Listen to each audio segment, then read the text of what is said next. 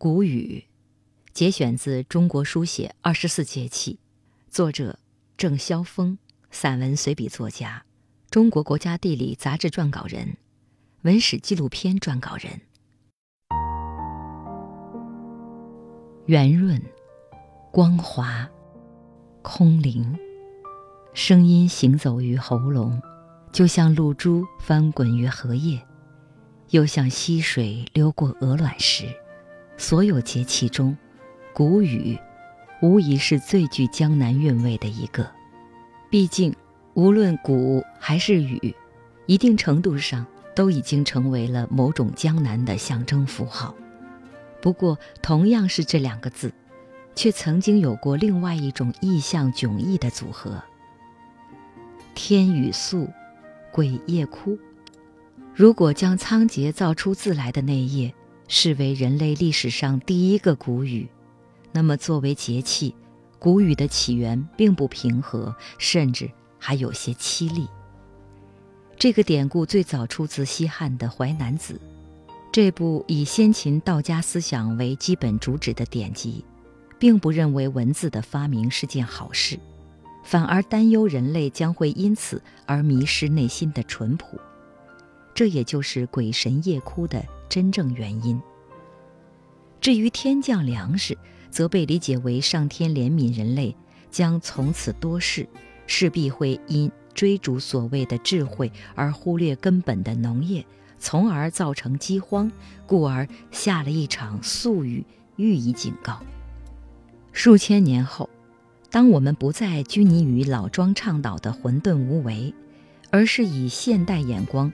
重新审视那个被郑重记录的夜晚，却可以发现另外一种极致的深刻。文字、粮食，还有鬼神所隐喻的信仰，人类文明的基本要素，竟然都悄然聚集在了一场诡异的谷雨之中。虽然在古汉语中，作为粮食总称的“谷”，意象能够涵盖粟。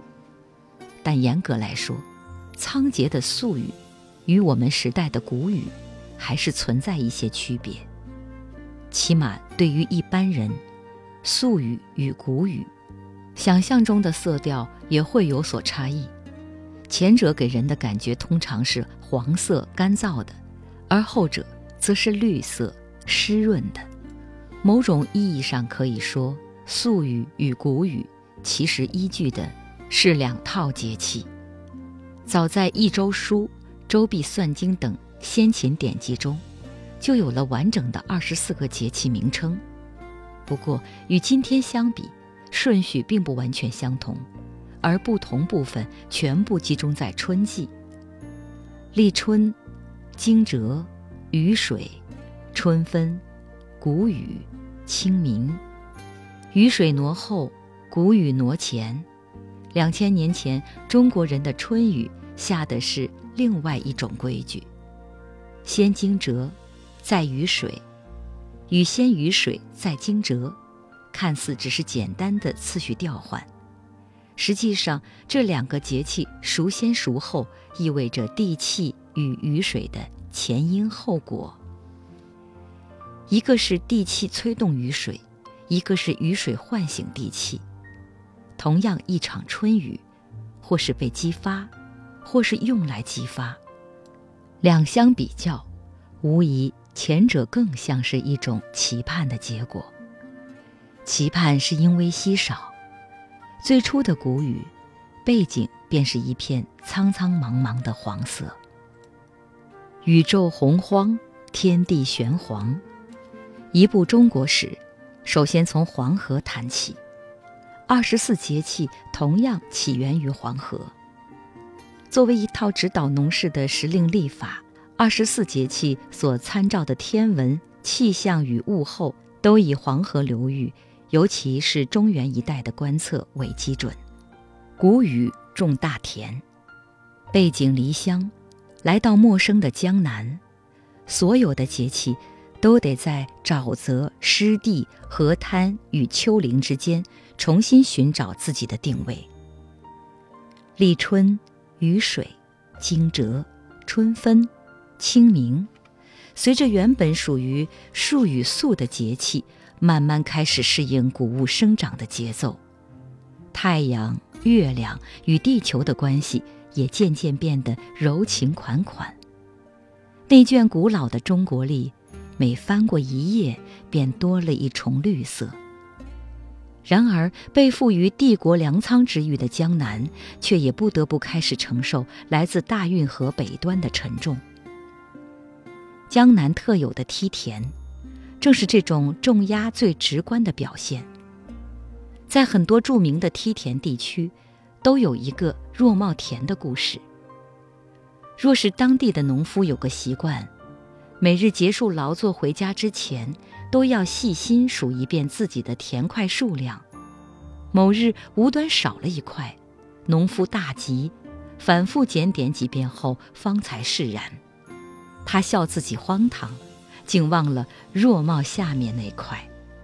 然而，若茂田与其被用来说明耕作的精细，不如理解为农夫的辛酸。他眼中的梯田，是一件千疮百孔的百纳衣，更确切说，是一册无法合拢的破旧日历。每一块都对应着一个傍晚的炊烟，任何一处残损，都可能意味着有一个黄昏将因此而过得凄惨。冰凉，一场谷雨，一度下的捉襟见肘，心事重重。清朝全国粮赋，仅江南一地便占了十分之九。不过，西方学者有一个著名的比喻，说是如果将现代人的出现以来的十五万年比作一小时，那么直到最后四分半钟，人类才开始实行农牧。而直到最后一分半钟，农业生产才成为维系人类生存的主要方式。也就是说，从华北到华南，从黄河到长江，这一场艰难转移的谷雨，不过都在这一分半钟。钟摆滴答，不可能由任何一块土地承担整个中华。残破的终将复苏，蛰伏的陆续崛起。地气依然在悄然转动，比如白山黑水间出现的世界级黄金玉米带，比如中原麦产区的迅猛复苏，比如新疆的绿洲农业的后来居上。不知道什么时候开始，在江南，有关谷雨的联想。越来越偏离了粮食，转而移向一种名叫茶的矮小灌木。旗腔、雀舌、莲心，不分南北，所有的茶客都从谷雨茶中品味出了真正的江南味道。在茶气氤氲的那一刻，所有的钟表停止转动。时间戛然而止。或许只有在茶的清香中，谷雨的另一个阐释才具有说服力。有学者考证，古文字中“谷”与“玉”最初的读音与意义都没有区别。那么，作为春天的最后一个节气，一场透雨的。真正焦灼对象，其实并不是任何一种庄稼，而是我们自己本身。就像茶叶在杯中一点点舒展，天地之间，无数从寒冬蜷缩过来的脊梁，期待着一次酣畅淋漓的释放。